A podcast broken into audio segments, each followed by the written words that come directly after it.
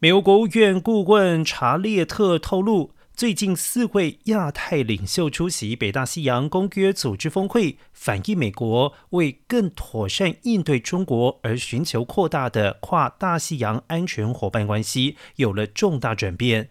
查利特认为，过去这十年，我们看到的最重大改变之一，就是跨大西洋伙伴和我们在印太的伙伴之间的关系日益成长。查利特甚至进一步指出，尽管日韩因为历史夙愿而关系紧绷，但仍然希望美日韩三边安全合作更加强固。